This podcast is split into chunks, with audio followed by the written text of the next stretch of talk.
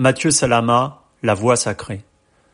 Croyant ou profane, il est des voix venues d'ailleurs, un ailleurs que d'aucuns qualifieront de céleste, voire de divin, et dont le chant émotionnel dépasse largement le simple registre musical, nous touchant droit au cœur, à l'âme. Contre-ténor, Mathieu Salama fait montre d'une pureté vocale qui émeut, bouleverse. Sa tessiture aiguë aux inflexions presque enfantines s'avère un merveilleux voyage dans le temps, un temps où les castrats popularisés sous les traits de Farinelli envoûtaient la musique baroque de leur timbre sopraniste. Depuis un séjour à Venise aux allures de révélation, Mathieu a troqué les pianos-bars dans lesquels il se produisait pour les églises où un public conquis se laisse envoûter par ses mélodies vocales angéliques. Question répertoire, Piaf, Brassens ou Aznavour ont laissé place à Vivaldi, Heindel ou Porpora. Un royaume où la tessiture du contre-ténor se mue en instrument à part entière. Laissez-vous transporter aux confins de la Voie lactée pour cette interview signée Agent d'entretien.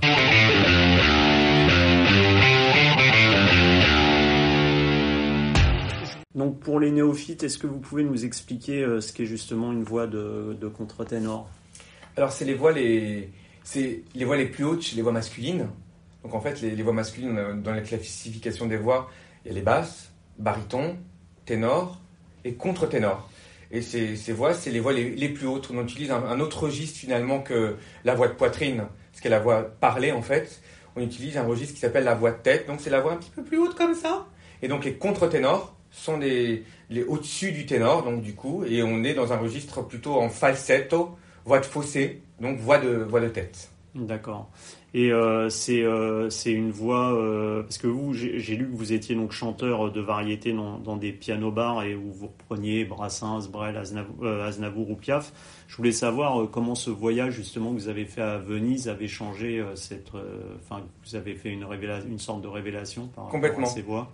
Alors c'était pas du tout ma culture la musique baroque et je connaissais pas du tout euh, ces voix de contre-ténor et ces voix hautes. Moi, je savais que je pouvais monter euh, dans les aigus, euh, étant jeune et même ado et adulte, finalement, même quand je chantais dans les pianos-bars, quand je, chantais Piaf, Brassens, Aznavour, Brel aussi, en voix de poitrine, en voix de baryton.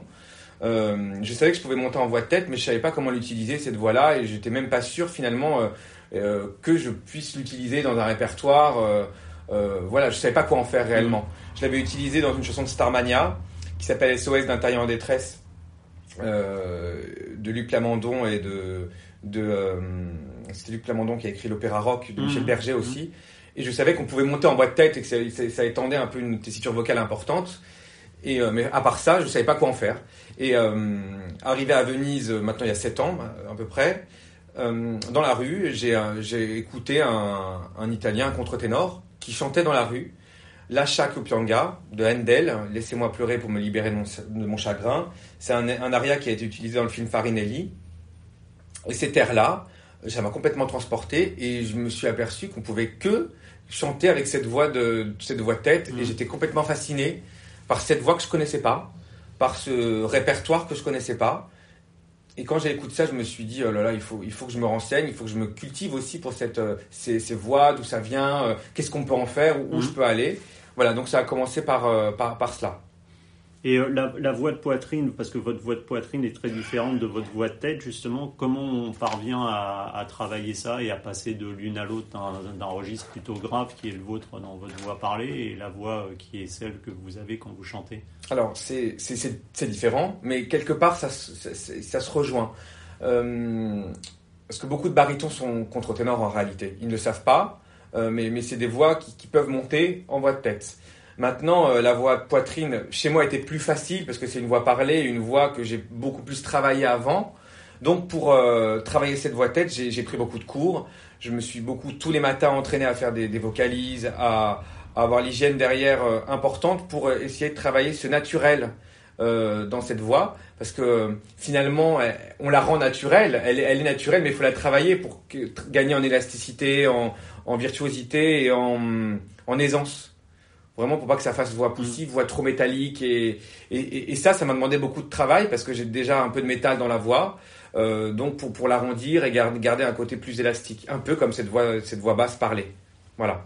Et justement, vous parliez de l'hygiène, ça demande une hygiène toute particulière pour pouvoir maintenir cette voix qui est, qui est la vôtre? Oui, bah, comme tout chanteur, euh, les sopranes, les mezzos, les altos. Les chanteuses, je pense qu'elles font vraiment très attention à leur voix, surtout quand on est en voix de tête, parce que c'est la voix la plus affectée quand on est malade, quand on a un rhume, une laryngite, une trachéite. C'est la voix qui est la plus, euh, plus atteinte. Mmh. Maintenant, euh, je faisais moins attention quand j'étais baryton dans les pianos-bars, à la fumée, aux, gens au contact, etc., un peu aux nuits blanches. Et depuis que je chante régulièrement en, en voix de contre-ténor, bah, il faut que je dorme beaucoup, donc 8 euh, heures par nuit. Donc ça demande quand même l'hygiène derrière pour avoir une, une voix claire, une voix, euh, je redis encore, naturelle, fluide. Et donc l'hygiène a changé. Je ne bois pas, je fume pas. Euh, enfin, j'ai arrêté la cigarette surtout. Et je, je fais attention à, à, mes sorties et puis à l'environnement aussi. Et au niveau du travail, entre le moment où vous, avez, vous êtes passionné pour cette voix pendant votre voyage à Venise et le moment où vous avez pu justement euh, vous sentir assez à l'aise pour chanter avec cette voix-là, il, il s'est passé combien de temps que ça prend, ça prend combien de temps au niveau du travail? C'est long C'est un travail de longue haleine? Déjà, c'est toute une vie, je pense. Même les chanteurs, on apprend à chanter toute une vie. On ne peut pas apprendre à chanter en, en 5 ans. Euh, on apprend, on progresse, on, on change. Et, la voix, par rapport au vécu aussi, elle évolue. Hein la voix. Euh, ce qui est très paradoxal, c'est que les voix d'hommes euh, sont, avec le temps, c'est un phoniatre qui m'a dit ça, et, montent et les voix de femmes descendent. C'est comme ça par rapport à leur corps, les, mm. aux cordes vocales. Maintenant, j'ai beaucoup travaillé, beaucoup à faire des vocalises le matin, à, pouvoir faire du sport aussi pour travailler l'endurance, le souffle bah, je travaille encore aujourd'hui de toute façon. Donc en mm. fait, euh, c'est un travail permanent. C'est un travail permanent. Je peux pas vous dire voilà en 5 ans mm. et j'ai pas fini de faire du, du, de travailler sur cette voie. C'est tout le temps, tout le temps, tout le temps. En fait, rien n'est acquis. Rien n'est acquis et puis euh, euh, on découvre plein d'autres choses. On, peut. c'est ça qui me passionne parce que moi j'ai toujours aimé le, le, chant et, et l'envie de travailler et puis et la voix, les voix parlées aussi. Ça m'a toujours passionné. Donc les, ces voix qui sont un petit peu des voix on peut dire différente, puisque c'est vrai que euh, c'est pas une voix qu'on entend tous les jours. Maintenant, euh, ça devient de plus en plus euh, connu aussi. Les gens quand même, quand même s'habituent à ces voix de contre-ténor. Donc, je suis content parce que ça devient de plus en plus naturel. On n'est plus considéré comme des ovnis, des ovnis de la voix. Et vous pensez que justement un film comme Farinelli a pas mal permis de démocratiser ces voix-là, dont on n'était plus trop, enfin, on n'était plus trop au fait, ou on n'était pas forcément au courant de ces voix-là, ou habitué à les entendre? Oui, oui, oui, c'est ce film-là que bah, ça a un peu développé ces voix de, de, de contre-ténor. En plus, ce film, c'est très paradoxal. Ils ont, ils ont pris une voix de contre-ténor, je crois que c'est un américain, avec une voix féminine. En fait, ils ont, ils, ont, mixé, les ils ont mixé les deux pour que l'étendue vocale euh, dans le, plus large. Voilà, soit plus large. C'est très bien réussi. Et, euh, et c'est vrai, moi, que je me, je me, suis inspiré de ce film. J'ai essayé, euh, euh pareil, de copier par moments les aigus euh, pour m'inspirer avant de trouver ma couleur vocale, mon timbre de voix aussi j'ai beaucoup écouté, regardé ce film parce que c'est un de mes films préférés de toute façon. Et vous parliez justement euh, du fait que vous, euh, avant ce voyage à Venise, vous aviez plutôt une culture, on va dire, de musique euh, dite populaire. Et comme parce que je suppose qu'au-delà de la, de, la, de, la, pièce ou de l'œuvre que vous jouez, il a fallu s'intéresser à la musique baroque, ce que c'était, que ça vous a pris beaucoup de temps. Comment vous avez plongé dans cette culture-là au niveau du savoir justement? C'est surtout dans les bibliothèques. Alors je me suis ma culture, mes parents écoutaient pas de musique classique. Ils écoutaient euh, Brassens, Brel. Donc moi, j'ai bercé avec ces, chants-là, Michel Sardou, euh, euh, Céline Dion, toutes ces, ces voix, ces bonnes voix et ces belles voix de variété françaises et internationales aussi, Whitney Houston, Maria Carey. Et cette culture de musique baroque, j'avais pas du tout... J'écoutais de la musique classique, mais j'avais jamais été à l'opéra. Donc du coup, je me suis dit, après cette découverte de, voix de contre-ténor et, et d'œuvres baroques, d'Endel, je me suis dit, il faut absolument que je me cultive, il faut que je sorte, il faut que j'aille à l'opéra. Donc j'étais à l'opéra, j'ai vu plusieurs opéras, d'Endel, Vivaldi, j'ai adoré. J'ai adoré, j'ai trouvé ça extraordinaire entre le théâtre, le jeu, la scène, les, voix, euh, euh, le travail que ça fournit aussi, le l'émotion entre le, le jeu et la, et la, et la voix. Euh, tout ça pour vous dire que oui, ça m'a ça demandé du, c'est encore aujourd'hui, hein, d'aller dans la bibliothèque, dans des, euh, de prendre des bouquins, de, de, de lire, d'écouter, et puis de, de découvrir cette culture qui n'était pas ma culture euh, étant plus jeune. Et vous pensez justement qu'avant de plonger dans une œuvre, quand vous, je sais pas, vous ajoutez une œuvre à votre répertoire, il faut aussi plonger dans la genèse de l'œuvre, comment elle a été créée par le compositeur, l'émotion qu'il a voulu véhiculer. Exactement. Parce que c'est très particulier. C'est pas, on dessert pas, c'est pas à nous. C'est pas, contrairement à la variété où finalement, moi je crois que c'est quand même relié. hein. C'est quand même, c'est- quand même relié. Mais on défend ce qui a été écrit par le compositeur. On s'oublie complètement, on, on s'abandonne pour essayer de, de respecter au possible ce qu'il a voulu dire, ce qu'il a voulu faire, euh, le personnage que ça, inca- que- que ça incarne. Euh, Donc vous plongez dans l'œuvre au-delà de, du propre travail, je veux dire, purement de partition et purement Oui. vocal. Il y a un travail au début de, euh, de traduction de, de l'œuvre, que ce soit en italien, en allemand, euh, c'est surtout l'italien que je chante. Euh, voilà, traduction de l'œuvre, euh, essayer vraiment de comprendre l'opéra, de voir l'opéra ou de vraiment de se, se renseigner sur ce qu'on défend. Et puis après, vraiment, bah, de toute façon, la technique vient aussi, un travail sur la technique, le souffle, euh, au-delà, c'est un petit mélange. Et puis après, voilà, je le, je le propose en récital. Et la musique baroque, justement, c'est euh, qui est très ciblée par rapport à, à votre voix, c'est pas trop limité pour vous comme, euh, comme choix Vous, c'est le seul type de musique qui vous intéresse ou Pas du tout. J'aime tout. J'aime le jazz, j'aime le rap, j'aime j'aime la variété encore et toujours, et, hum, le baroque. Maintenant, je, prends aujourd'hui euh, plus de plaisir à, chanter en, voix de tête et, chanter ces œuvres euh, euh, de contre-ténor parce que je m'y sens bien, je m'y sens à l'aise. Et euh, j'aime bien c'est, ce qu'on peut faire avec le baroque, ce qui est fou, et là où je prends vraiment mon pied, c'est quand on peut ornementer. C'est dans un morceau, euh, tout à l'heure vous avez écouté un morceau de, de, de, de 4 minutes tiré de, l'opéra euh, Ju- Jules César, c'est Cléopâtre. En fait, j'interprète euh, Piangero la sorte mia de Cléopâtre, donc je suis Cléopâtre. Et ce qui est intéressant, c'est qu'on se met dans le personnage. Là, c'est beaucoup de souffrance dans, l'œuvre. Et ce que j'aime, c'est qu'il y a deux parties, trois parties dans le morceau. Première partie où on, place l'œuvre, on, respecte ce qui a été euh, écrit par le compositeur. Il y a une partie centrale qui est un petit peu différente de la première partie.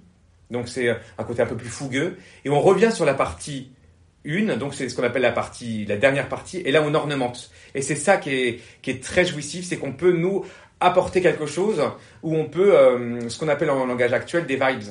Donc ce qu'on fait en variété, Mm. finalement on le fait, euh, ils l'ont très bien fait euh, à, à cette époque en pouvant ornementer sur des, ce qu'on appelle des da capo. Justement, vous pouvez juste me dire les deux, les deux morceaux que vous avez interprétés, que je me trompe pas. Donc le Donc premier, Piangero la sorte mia, ça c'était le premier. le premier, et Si la Voglio, donc euh, c'est aussi deux œuvres de Handel. Deux autres. Handel, Si la Voglio et euh, Piangero la sorte mia. Voilà. Et euh, vous, est-ce que justement dans cette période euh, dite baroque du 16e, 17e, est-ce que vous avez des, à part euh, Vivaldi, Handel, est-ce que vous avez des œuvres de prédilection, des compositeurs de prédilection sur lesquels vous vous sentez mieux ou avec lesquels peut-être vous avez plus de d'acquaintance par rapport au chant musical? Vivaldi, j'adore Vivaldi. Vivaldi, il y, a- un côté très jouissif à chanter du Vivaldi parce que tout a été écrit pour les voix. Donc euh, quand on aime la musique, quand on aime chanter, quand on aime la technique vocale, il y a des vocalises en permanence, on peut, on peut jouer avec la voix. Ça, c'est jouissif. Handel aussi. Bach, c'est un peu plus intellectuel, un peu plus intérieur, un peu plus, euh, Sacré un peu plus sacré. J'aime bien aussi, mais avec une grande préférence pour euh, Vivaldi quand même. Bach, j'aime beaucoup aussi. Purcell, qui est un petit peu plus fou. Mm. Henri Purcell, en anglais, donc euh, dans mon prochain album qui va sortir au mois d'octobre, je, je chante un duo qui s'appelle Sound the Trumpet, sonner les trompettes.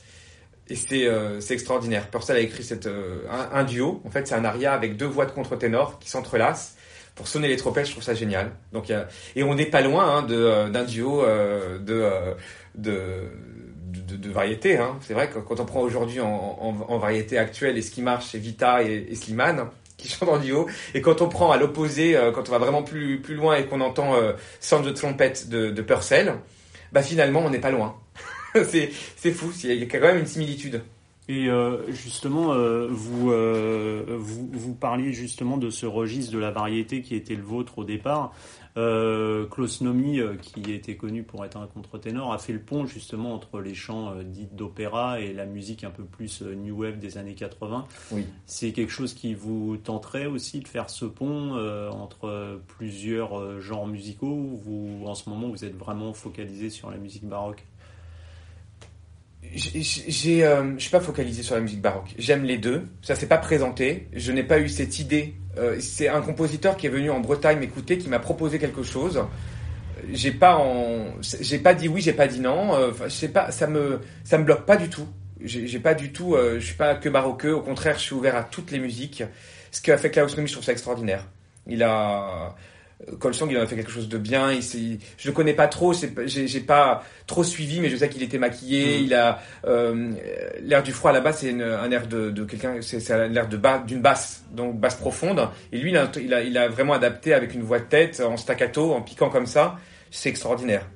Et ce qu'il a fait, moi, je trouve ça très bien de mélanger un petit peu euh, les, Les genres les genres, Monserrat Caballé avec euh, Freddie Mercury, Mhm. Freddie Mercury extraordinaire aussi. Euh, non, je suis pas que baroque. Je peux, après, ça dépend des propositions qu'on peut me faire et parce que je suis, ouvert à beaucoup de choses. Et quand on aime la musique, on aime tout. Hein. On n'est pas que. euh, moi, j'aime la musique. J'aime les, j'aime les, les, cultures différentes, la musique africaine. J'ai- J'aime les, musiques du monde. Aujourd'hui, je suis vraiment dans la, dans la musique baroque parce que c'est, c'est là où ma voix a, trouvé euh, quelque chose. Je savais pas quoi faire de cette voix. Donc aujourd'hui, j'ai trouvé quelque chose où je pouvais m'amuser et pouvoir euh, vraiment me sentir à l'aise dans cette voix que je que je, je savais pas quoi faire avec cette voix de tête. Mm. Donc là, je, je suis parfaitement en, en, en osmose avec moi-même aujourd'hui avec cette voix-là. Et justement, je crois que vous avez commencé aussi, vous avez joué un peu de piano, un peu de guitare. euh, euh, la musique, c'est quelque chose euh, qui est un élément moteur et essentiel de votre vie qui, Oui. aujourd'hui? Ah oui, je peux pas vivre sans musique. C'est tous les jours, tous les jours, euh, à chaque moment de la journée. La musique a une, euh, une place. Euh, bah, c'est tout, tout le temps. Parce que j'en- j'enseigne aussi le, chant. sens. J'ai une école de, de, de musique Crescendo Paris que j'ai montée il y a 15 ans maintenant. Donc, quand je ne chante pas, je fais chanter les autres. Donc, de toute façon, le chant, ça prend une place importante.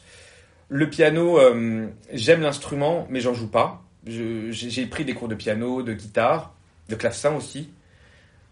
Mais euh, je, je, je, je prends du plaisir à accompagner, à écouter. Mais mon premier, euh, ma première passion, ma- mon, mon- c'est la voix. C'est la voix, c'est tout ce qui. Mon instrument, c'est la voix. Donc, euh, Et entre, entre- justement, votre instrument, c'est la voix, mais entre cette partie de chant qui est la vôtre et la transmission du chant que vous faites avec vos élèves, euh, c'est deux plaisirs différents, deux choses. euh, la transmission, c'est important aussi dans Ah oui. votre. Complètement.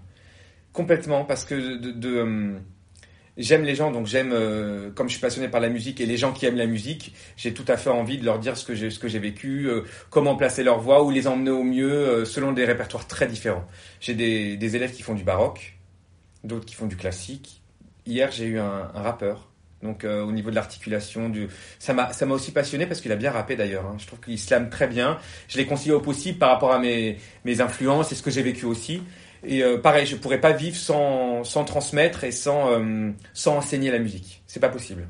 C'est très complémentaire. C'est différent, c'est complémentaire, ça se rejoint et c'est euh, aussi fort que, que de faire un concert pour moi.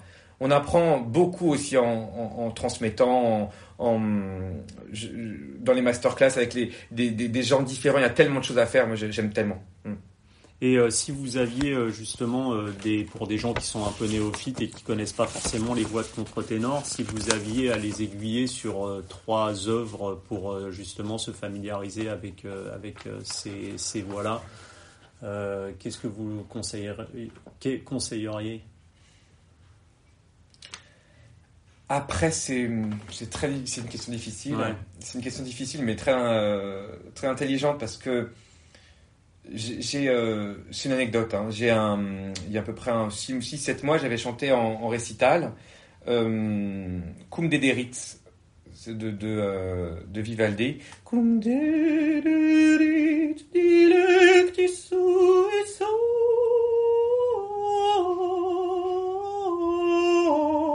C'est une prière en fait. C'est une prière. C'est quelque chose de, de très intérieur avec des, des, belles envolées et des- euh, c'est du repos et c'est c'est quelque chose de très très beau.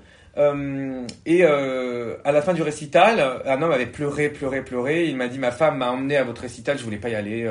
Moi j'écoute Johnny, j'écoute Eddie Mitchell. Je me suis dit mais qu'est-ce que je vais faire dans ce concert? Et quand j'ai écouté euh, Kunde Derit, cette œuvre, je, je, me suis mis à pleurer. J'ai pas répondu de moi et j'ai adoré. Et j'ai qu'une envie, c'est d'écouter maintenant de la musique baroque, alors que c'est pas du tout ma culture.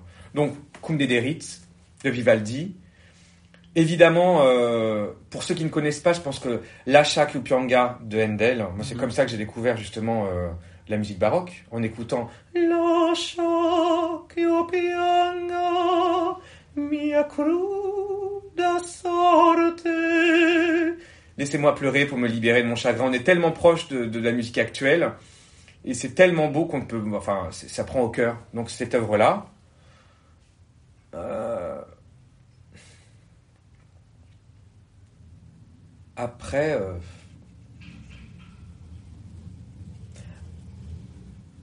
Aux solitudes de Purcell. ah, les belles, c'est beau, c'est beau aussi. Mais il y a tellement de choses. Purcell, il y a tellement de choses. Music for a While. Music for a While, Pur- Purcell, c'est tellement beau. Mais pour des gens qui connaissent pas la musique baroque, Hmm.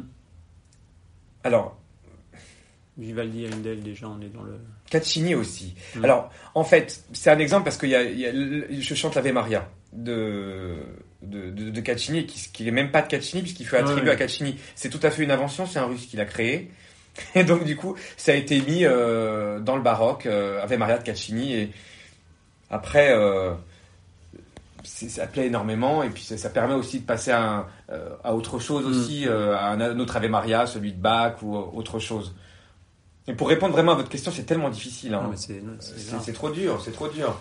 Allez, je dirais.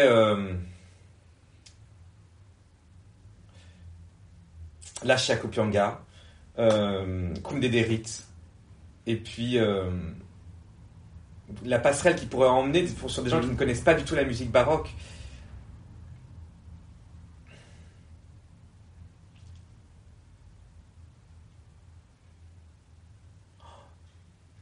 Music for a while, pourquoi pas, pour, pour, pour, pour Purcell. changer Purcell, parce que c'est, Mm. ça, a tellement pas, ça n'a pas vieilli, c'est tellement moderne.